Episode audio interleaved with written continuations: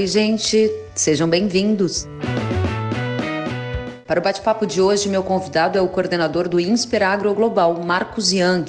Ele acredita que o mundo pós-pandemia será marcado por zoonoses, sanidade animal e segurança do alimento. No bate-papo, Yankee analisa o presente e o futuro do comércio do Brasil com a China e destaca como o agronegócio brasileiro será impactado pelas relações entre Estados Unidos e China. Marcos Yankee é especialista em agronegócios e viveu quatro anos na Ásia, onde desenvolveu trabalhos para a BRF, a BPA, a BIEC e Única. O conteúdo deste podcast foi gravado no dia 4 de maio de 2020 em uma live transmitida via Instagram, que contou com perguntas e participações da audiência. Compartilhe o conteúdo pelas redes sociais e WhatsApp para mais gente acessar as análises e as informações. Para outras atualizações, siga kellen.severo no Instagram.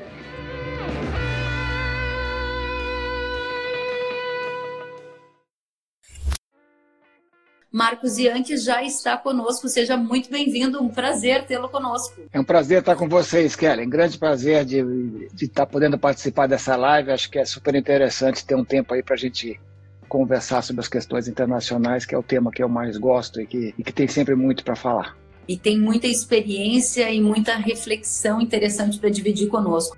Vamos lá, então. Primeiro tema que eu gostaria de saber de você, para a gente trazer um, um cenário de mais factualidade, né? Eu vi que o presidente dos Estados Unidos, Donald Trump, disse que não vai mais reduzir tarifas de produtos comercializados com a China. E o secretário de Estado dos Estados Unidos, o Mike Pompeo, disse que há provas de que o coronavírus surgiu em um laboratório da China. A guerra comercial vai voltar aos patamares lá de antes do acordo feito em janeiro, Marcos? Bom, é, eu acho que essa questão de aonde que surgiu o coronavírus, a gente pode, de repente, falar um pouco mais tarde, né? Eu tenho diversos estudos que a gente tem feito na questão lá das zoonoses, eu gostaria de poder dividir isso aí com vocês, tá?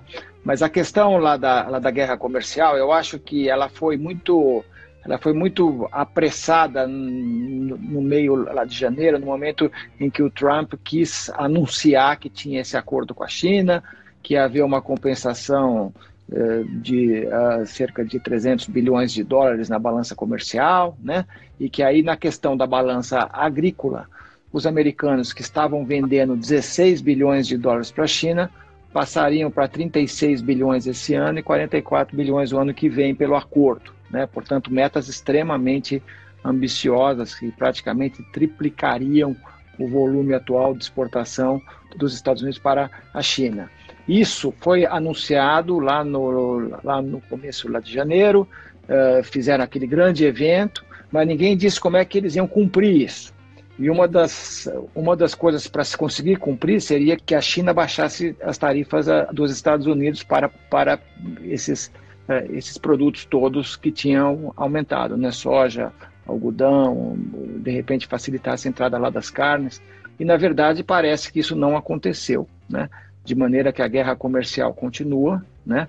Uh, não há um acordo completamente seguro nesse momento. Acho que o coronavírus afeta profundamente isso e afeta também essas acusações que os americanos estão fazendo sobre a China. Obviamente que se Estados Unidos e China estão numa guerra comercial ainda, né? Eu não tenho todas as evidências disso nesse momento, porque uhum. eu não sei exatamente o que eles estão conversando, mas se eles estão nessa guerra, isso aí beneficia o principal concorrente dos Estados Unidos, que somos nós, né? Tanto que a gente, por conta da guerra comercial, Estados Unidos exportou 10 bilhões de dólares a menos para a China e nós exportamos 10 bilhões a mais, basicamente na soja, né? Mas nós também fomos beneficiados em algodão, né? Nós passamos a ser o principal fornecedor da China em algodão, também uh, em carne de frango, em carne bovina e mesmo na carne suína, onde os americanos são maiores do que a gente, mas nós ganhamos muito mercado por conta lá da peste suína. Então a gente estava, na verdade, navegando dentro lá do boi China, como se chama, lá do frango China, lá do suíno China, e de um grande acesso para a soja, né? Então, se esse conflito continua, isso beneficia as nossas exportações. Perfeito. Então, a primeira pergunta sobre guerra comercial, uma eventual piora na relação Estados Unidos-China, traz benefícios para o comércio, principalmente no agro brasileiro. Aí eu já quero incluir aqui a pergunta A pergunta é do consultor 1985 e ele pergunta qual é o futuro da relação Brasil e China. Então, olha, é, bom, primeiro eu acho que é importante a gente dizer que nós estamos navegando em terreno pantanoso, né? Uhum. Quer dizer, de um lado nós temos a peste suína que ainda vai ter impactos na demanda chinesa por carnes, né? Uma vez que ela praticamente dizimou 40% do rebanho da China. Uh, ela só vai ser resolvida lá para 2023, 2024, né? Só lá que vai voltar aos patamares que estava lá em 2017. Então, e, realmente, eu acho que durante alguns anos a China vai precisar comprar carnes não apenas carne suína, que o principal fornecedor é a Europa, mas também carne bovina, que o Brasil é o grande fornecedor hoje, e carne de aves, que o Brasil também é o maior exportador para a China. Então, eu, eu, eu acho que tem esse fator. Tem o fator lá da Covid, que a China retomou o seu crescimento nesse momento, né? Aparentemente, os níveis lá de contaminação são bastante baixos hoje em relação ao que eram, então isso realmente transforma a China num grande comprador e num grande investidor aqui no Brasil. Né? Agora, a guerra comercial, sinceramente, é, eu não sei dizer, porque eu acho que o que ela inaugura é uma situação onde as duas maiores economias do mundo se acertam entre si fazem um acordo que coloca metas de comércio, principalmente metas dos americanos para a China, e esse tipo de comércio administrado é algo que foi altamente condenado pela OMC, pelo GATT, enfim, por todo o sistema multilateral de comércio que foi criado pelos americanos, inclusive, e que nessa administração Trump está se transformando numa relação bilateral de comércio administrado. Né? É, eu não sei dizer o que vai acontecer, mas eu acho que qualquer coisa a gente só vai saber a partir das eleições americanas de outubro, né? Se o Trump continua ou não. Portanto, em outras palavras, terreno pantanoso pelo lado de epidemias, Covid, uh, peste suína, terreno pantanoso no que se refere a acordo comercial que ainda está em clima de alta desconfiança entre uh, esses dois países. Agora, você trouxe um elemento para responder a pergunta aqui do pessoal que nos assiste, que diz respeito a uma relação entre quem oferta e quem demanda, né? Hoje o Brasil e os Estados Unidos são grandes parceiros comerciais. A gente responde, acho que por 20% né, da pauta de alimentos que a China acaba importando. O Brasil tem uma grande relevância, não é isso, Marcos? Isso, Nessa exato. situação. E, ao mesmo tempo, a China é um grande investidor aqui no Brasil. Você, inclusive, num artigo seu, disse que a China é uma das principais fontes de investimento estrangeiro no agronegócio brasileiro hoje. Meu ponto é, como é que está essa relação? Do ponto de vista político, a gente sabe que é uma relação bastante importante do ponto de vista comercial, do setor privado no agronegócio, mas que tenha tido algum tipo de é, ruído nessa relação, não tem? É, na verdade é o seguinte, a gente se beneficiou desses, desses últimos fatores que eu falei, lá da peste suína, que continua uh, afetando a China, da guerra comercial, né? Uh, e eu acho que a gente tem, uma, na verdade, uma situação muito privilegiada com a China nesses anos todos, né? Veja que nós exportamos para a China 30 bilhões de dólares por ano. Né? Se contar lá com Hong Kong, vai a 34 bilhões. Isso é um terço do que o Brasil exporta em agro e isso representa 20% do que a China compra do mundo. A China hoje importa 160 bilhões, 150 bilhões e 30 bilhões vem, vem da gente. Nós somos o maior fornecedor para a China nesse momento e a China é o nosso principal destino de exportação. Esse casamento não foi criado pelos governos, foi criado pela geografia, entendeu? Pelo clima, né? pela situação que a China uh, transferiu 300 milhões de chineses do campo para a cidade a partir de 1978, com as reformas que aconteceram feitas pelo presidente uh, Deng Xiaoping, né? A China criou uma grande manufatura, atraiu mão de obra do campo e essas pessoas passaram a ser consumidores. Né? Então, houve um forte crescimento de vários mercados e o Brasil deve ter sido o país que mais se beneficiou, não só em soja, mas agora também nas carnes, algodão, como eu já falei. Com a guerra a, a, a, comercial, a gente ficou ainda mais beneficiado. Né? Então, eu, eu acho que não é hora hoje de criar atrito com a China. Né? Nós temos uma pandemia em andamento, temos uma recessão vindo aí, certo? E por que, que nós vamos criar uma briga com a China quando ela é o nosso maior cliente do agronegócio? Ela tem comprado cada vez mais produtos, está em guerra lá com os Estados Unidos na parte comercial, né? tem aquele problema lá da peste suína, quer dizer, eu acho que é um momento totalmente uh, inadequado para a gente ficar provocando o nosso maior cliente, o nosso maior investidor hoje. É, e eu acho também que não é hora de também tratar de, de assuntos políticos como está acontecendo com a nossa agenda nesse momento. Dizer, acho que são dois assuntos que não precisariam estar tá acontecendo hoje. Essa briga política que nós estamos vendo e uma briga com a China que é absolutamente fora de hora e que não faz o menor sentido, no meu uh, entendimento, principalmente para o agronegócio.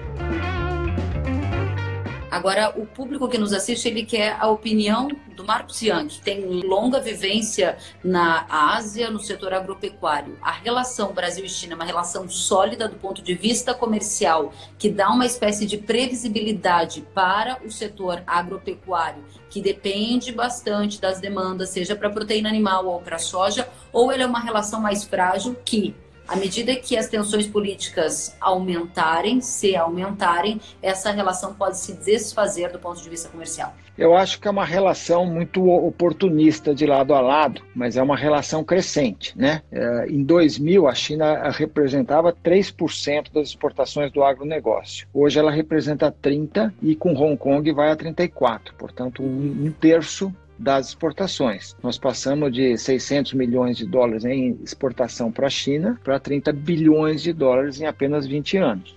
Eu acho que esse casamento se deu porque a China resolveu comprar soja brasileira e isso e eu, eu acho que esse crescimento todo que aconteceu na soja tem a ver essencialmente com a demanda da China. Atrás da soja vem carnes, as três carnes, vem algodão, eventualmente virá milho, etanol, certo? Quer dizer, a China vai ser importante para 90% da pauta brasileira, inclusive a parte lá de celulose, por exemplo, que a China é o principal comprador, uh, suco de laranja e tantos outros produtos a gente vai ter na China o nosso grande cliente. Agora, isso não foi construído pelos governos, isso foi construído porque a China precisava comprar e o Brasil fez uma revolução no nosso agro e essa revolução permitiu que a gente vendesse grandes volumes para a China hoje se diversificando, inclusive, em função lá da guerra comercial. Perfeito. Para a gente amarrar esse ponto, eu também li em alguns materiais produzidos por você que a China identifica chances de autossuficiência em alguns setores. Eu quero saber se há algum risco potencial de perda de demanda agrícola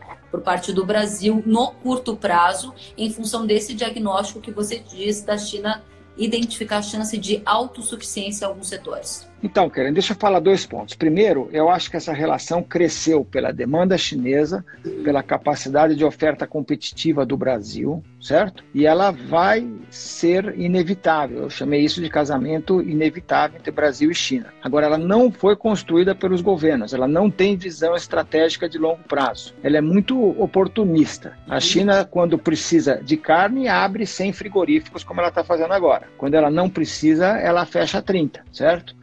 Como já aconteceu várias vezes. Então, é uma relação que tem altos e baixos. E tem ainda mais quando tem conflitos políticos no meio, como a gente está vendo nesse momento, certo? Então, a gente tem que tomar muito cuidado. A gente deveria pavimentar uma relação mais forte de longo prazo, onde ficasse clara essa dependência bilateral Nenhum país no mundo depende tanto do Brasil em agro como a China. E a China também tem no Brasil hoje o seu maior fornecedor. Então é uma relação bilateral muito forte. É um casamento inevitável que foi acontecendo, mas ele tem que ser pavimentado por acordos mais sólidos, por maior previsibilidade do futuro em relação, por exemplo, ao tema de habilitação de plantas de proteínas animais, uh, por acordos na área de infraestrutura, de inovação, de sustentabilidade, por exemplo. O que, a China pensa da área de meio ambiente? A gente fica ouvindo muito o que, que a Europa pensa. A gente, tem, a gente é super bombardeado pelo que diz a Europa. Nós não sabemos direito o que, a China pensa da questão ambiental, da questão de inovação, da questão de uh, diversificação da pauta, uh, valor adicionado. Quer dizer, tem várias agendas que têm que ser melhor tratadas no escopo bilateral, numa relação de confiança de longo prazo, certo? Eu acho que é por aí que a gente deveria estar avançando. Ficou bem claro, Marcos. Vamos avançar. Tem muita gente perguntando sobre o mercado de carnes. Eu sei que você já introduziu um pouco da sua análise sobre peste suína africana. Eu gostaria de ouvir mais sobre isso na sequência, mas quero aqui trazer para todas as centenas de pessoas que estão ao vivo conosco uma análise muito interessante que o Marcos Young fez sobre o mundo pós-pandemia no agronegócio brasileiro. E aí, o Young escreveu recentemente que a queda do muro de Berlim em 89 marcou a reorganização política do mundo com o fim da Guerra Fria. Em setembro de 2001, o atentado às Torres Gêmeas de Nova York marcou a reorganização da segurança internacional, com a conscientização sobre os riscos do terrorismo global. E o coronavírus marcará a reorganização da sanidade humana que descobriu uma inimaginável fragilidade ante a globalização. O Brasil do Agro está preparado para essa nova fase? O que, que significa essa nova fase que você foca na questão sanitária? Então, Kellen, eu acho que a gente, nos últimos anos, duas palavras que se falou muito no agro brasileiro foram competitividade uhum. para uh, oferecer produtos para o mundo, portanto, para ajudar a segurança alimentar. E no Brasil se falou muito de sustentabilidade, principalmente no lado ambiental da sustentabilidade, pela questão da expansão da agricultura lá nos cerrados, a questão lá da Amazônia e lá do próprio uh, desmatamento. Então a gente ficou muito focado nisso. Nós não prestamos atenção em outros dois S's, que é o S da saúde e o S da sanidade. E eu acho que a gente tem que olhar esses três S's já há bastante tempo: sustentabilidade, saúde e sanidade. A gente ficou muito focado em sustentabilidade, não percebemos que saúde humana e sanidade animal têm uma relação muito forte com o que a gente faz. Nós somos o maior exportador mundial de carne bovina, de carne de aves, um dos maiores lá de, lá de suínos, e obviamente que o tema da sanidade afeta a questão das zoonoses, né? E a gente tem que defender com que sistemas modernos aconteçam pelo mundo afora, porque o que a gente tem visto em vários países é um processo muito complicado de convivência de pessoas, animais, abate de animais, animais domésticos, animais uh, silvestres, que causam problemas, né? Então eu acho que a, eu, eu acho que esse lado da sanidade, que tem a ver com saúde humana, não estava no foco de ninguém em outubro do ano passado. Ninguém imaginava que um vírus sairia do nada, lá de um mercado lá na China, e que de repente você teria o mundo parando de funcionar três meses depois, com todos os países tendo casos lá de contaminação. Né? Como que o Brasil está acho... posicionado nesse cenário, Yankee? O agro do Brasil, nós estamos então, eu, como segurança? Eu, eu acho, eu acho que a fragilidade das zoonoses, que é uma coisa antiga, certo? Você uhum. vai buscar isso lá na gripe espanhola, lá na peste negra, lá no SARS, ebola, AIDS. Quer dizer, a gente já teve diversas zoonoses. As zoonoses respondem por 70% das doenças infecciosas. Elas podem vir de animais domésticos ou podem vir de animais uh, silvestres e, pular de um para outro. Uh, ninguém imaginava que uma zoonose uh, seria tão calamitosa como está sendo a Covid. Né? E eu acho que o principal alerta para quem está em agronegócio né, não é a transmissibilidade da zoonose, mas é quando isso acontece no mercado de alimentos. É, não é exatamente o que houve lá em Wuhan, mas aquele ambiente de Wuhan existe em boa parte do mundo em desenvolvimento, que são chamados a, a mercados molhados, né, wet markets, né, que são na verdade locais que não têm refrigeração na maioria das vezes, aonde se oferece frutas, legumes, verduras e carnes e pescados eh, que ficam expostos eh, sem refrigeração e em vários desses mercados você tem também abate de animais vivos no mercado uhum. e abate de animais uh, silvestres, né? E quando num local fechado você tem muita gente, animal vivo, animal silvestre, abate, sangue, vísceras, né? Isso é um local muito propício para contaminação. Eu acho que a, Uh, eu, eu, acho que o que houve lá em Wuhan se aproxima de um processo como esse, certo? Só que ninguém sabe exatamente o que houve, né? Mas o fato é que se aproxima um pouco disso. E eu acho que isso não é uma característica só da China. Eu vi mercados desse tipo, mercados de século 17, 18, do lado de prédios moderníssimos do século XXI em 10 países da Ásia, certo? Você vai lá para lá para Mianmar, você vai lá para as Filipinas, você vai lá para a Indonésia, você vai lá para a África, todos esses países têm 50% da distribuição de produtos frescos em wet markets, mercados tradicionais, que aqui no Brasil já não temos mais temos muito pouco ainda, né? Temos ainda lá no Nordeste, mas temos bem menos que outros países. Então, eu acho que o Brasil deveria consertar esse problema da fiscalização, incrementando o controle desses mercados aqui no Brasil, que ainda são hoje realmente menos, muito, muito poucos, mas a gente deveria liderar uma alteração da sanidade no mundo todo, de maneira a evitar futuras zoonoses, como é o caso da Covid. O mundo pós-pandemia será um mundo marcado por zoonoses, sanidade animal e segurança do alimento na sua visão. Explica para gente se o Brasil está do lado das oportunidades ou do lado dos desafios quando a sua previsão para o mundo pós-pandemia envolve esses três pilares. Então, é, mais uma vez, até a Covid, o nosso foco era segurança alimentar em termos quantitativos, uhum a questão lá da produtividade que o Brasil tem em agro e, pelo lado lá dos S's, a sustentabilidade do agro. Eu acho que no pós-Covid a gente vai falar não de segurança alimentar em termos quantitativos, mas também de segurança do alimento em termos qualitativos e de sanidade, uhum. certo?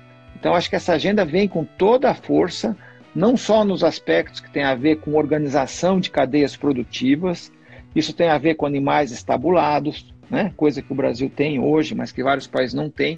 Por que, que a peste suína foi tão dramática lá na China e não tinha sido na Rússia nem lá na Europa, certo?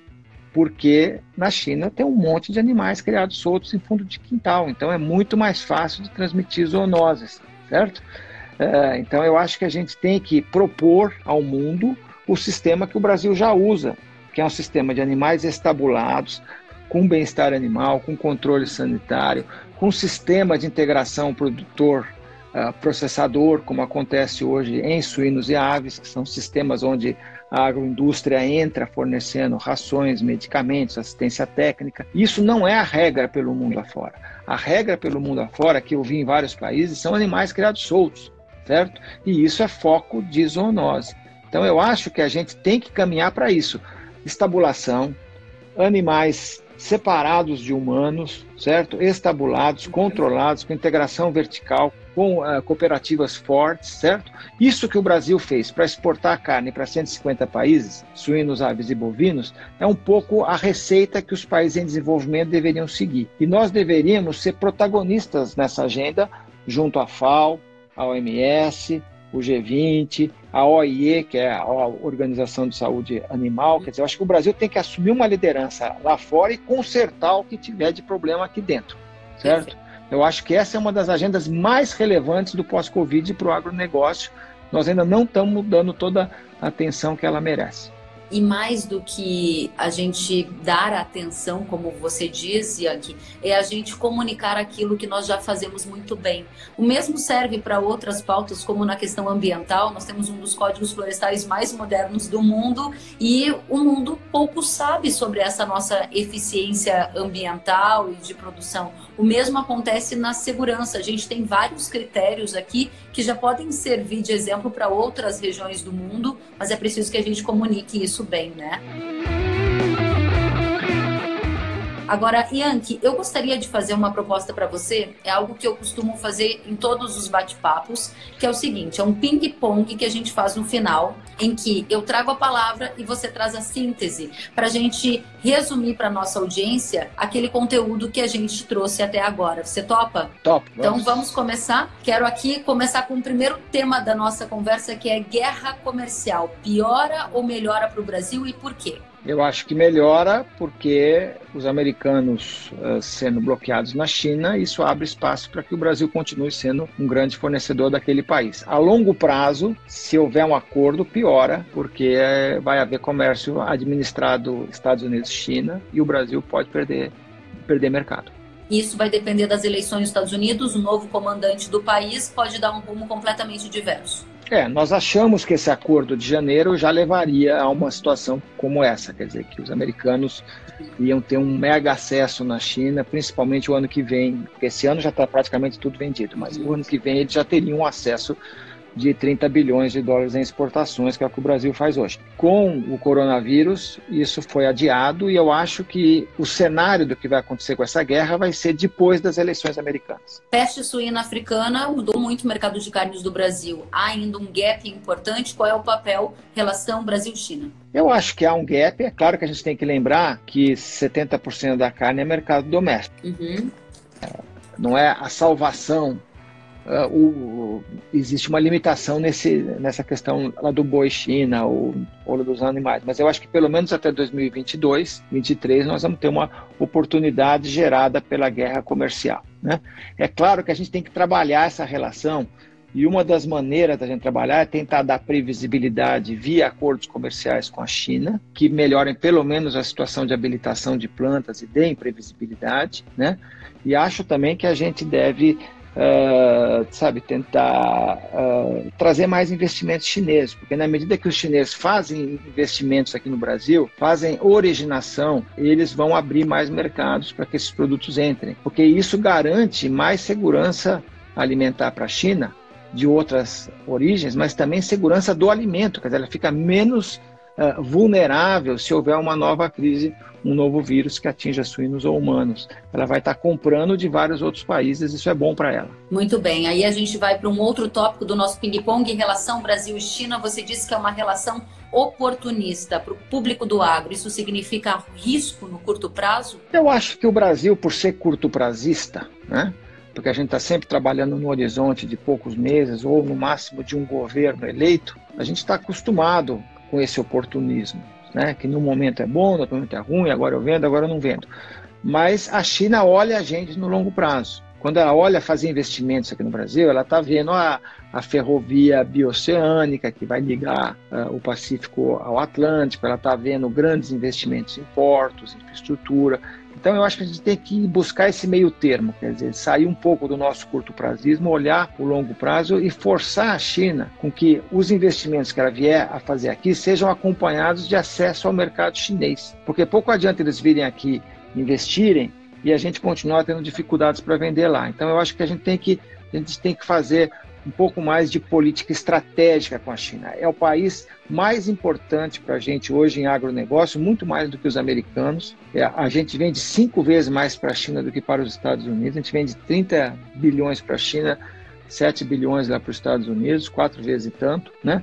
Então eu acho que a gente tem que tentar criar uma relação de médio e longo prazo. Bom, muita gente aqui com, com dúvidas em relação à questão sanitária de zoonoses que você falou, então eu gostaria que você amarrasse para a gente esse conceito. O que são esses controles sanitários que você disse que o Brasil precisa melhorar e como o Brasil do agro terá oportunidades diante dessas novas pandemias que podem acontecer e zoonoses que marcam a era pós-coronavírus? Olha, eu acho que o Brasil, desde que ele se tornou exportador de proteínas animais e o maior do mundo em bovinos e aves e o quarto maior em suínos, ele, ele tem que atender à legislação dos nossos compradores. A gente tem que hoje atender à legislação da Europa, do Japão, que são países extremamente rigorosos, mesmo a China, certo? Então, para isso, hoje a gente tem um sistema muito mais sólido de defesa sanitária do que qualquer desses países emergentes certo? E a gente deve propagar o incremento de resíduos com fiscalização efetiva.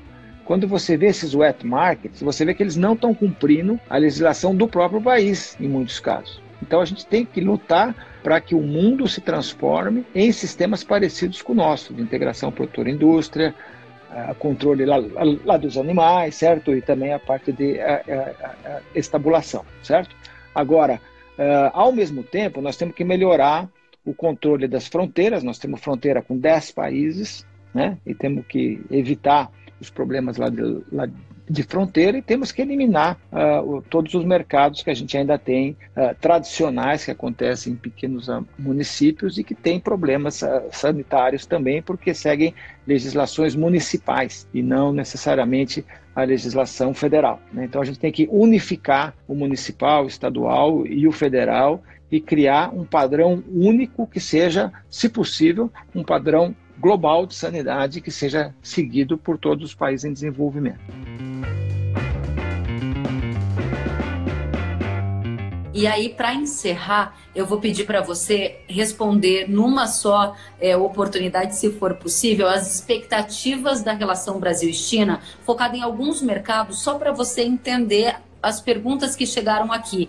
Do Daniel Lude, ele diz como fica o mercado de algodão nesse cenário. Aí nós temos mais perguntas do público querendo saber nessa questão macro. A Estela Xavier pergunta, aqui vai aparecer, o mercado de carne se tende a crescer exportações para a China diante desse cenário do que a gente conversou. E temos aqui também perguntas sobre o que esperar para a soja, a pergunta do Talisson Vieira, ou seja, o público do agro querendo a sua visão macro se a direção é de oportunidade. Se puder resumir em um minutinho para a gente respeitar o tempo que combinamos. Olha, eu acho que os produtos não alimentares foram prejudicados nessa primeira fase, certo? Porque o chamado lockdown que aconteceu em vários países, ou esse processo das pessoas ficarem em casa, afetou brutalmente a venda de flores, a venda de roupas que usam algodão e a venda de etanol pela redução do uso de automóvel e também pela crise árabes-russo que afetou o mercado de uhum. petróleo. Né? Então, esses foram os três produtos mais afetados do agro. O algodão perdeu eh, bastante preço, né? vai ter problemas de colocação. Mas o algodão tem uma vantagem, que é um produto não perecível, né? Porque a flor você perde e acabou. Não tem mais o que fazer. Não tem como você guardar a flor. Agora, e não dá para você guardar hortifrutos muito tempo. Né? Uhum. Mas o algodão você pode armazenar durante um, um certo tempo. O que nós temos é que regular a oferta à nova demanda que virá em função da recessão global, que as pessoas certamente vão comprar menos roupas do que antes, pelo menos durante algum tempo. Carnes, eu acho que a gente tem grandes oportunidades porque não tem outros fornecedores. Se você pegar, por exemplo, em carne bovina, uh, a Índia tem um imenso problema para vender carne de búfalo que tem muito entra por canais uh, cinzas e, e, e, que estão sendo bastante controlados hoje. A Austrália sai de uma seca terrível que prejudicou a bovinocultura de corte. Os americanos estão com problemas de bloqueios das suas exportações, né? É, a Argentina está numa crise econômica pior que a nossa. Então, o Brasil é o grande fornecedor de carne bovina e é o mais eficiente em carne de frango.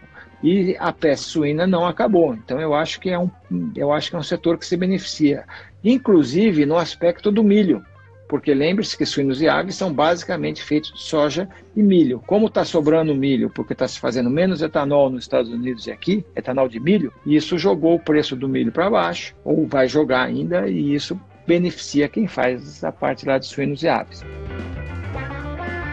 não faz muito sentido a gente ser fornecedor da China o ano inteiro, porque o certo é que a gente forneça durante meio ano e os americanos meio ano. Mas a guerra comercial faz uma distorção e a gente tem que conviver com ela. Né? Eu não vejo a soja como algo que seja uh, um divisor de águas para a gente. O que eu acho que é importante para a gente é tentar abrir a exportação de milho, principalmente para a China, mas também para outros uhum. países, uh, para a gente ficar menos dependente só do mercado brasileiro, nesse momento que, que sobrou milho por causa de, de etanol, Acho que temos que trabalhar ah, essas agendas de carnes no longo prazo, tentando construir previsibilidade de habilitação de plantas e uma relação mais estável, né? para não chegar amanhã e estar tá com 100 plantas abertas e de repente a China se recupera e fecha 20 plantas. Né? E aí a gente vai ter uma crise aqui dentro. Então temos que trabalhar essas relações de longo prazo. Esse casamento inevitável dado pela geografia, mas que pode ser solidificado pela ação dos homens.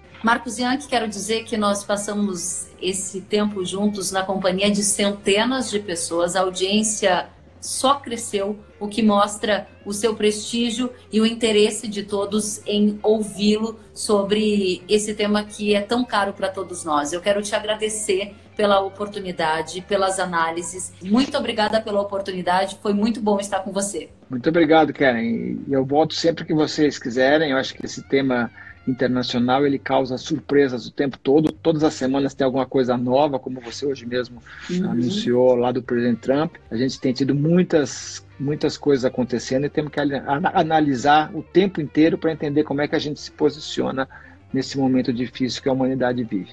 Muito obrigado e fico à disposição.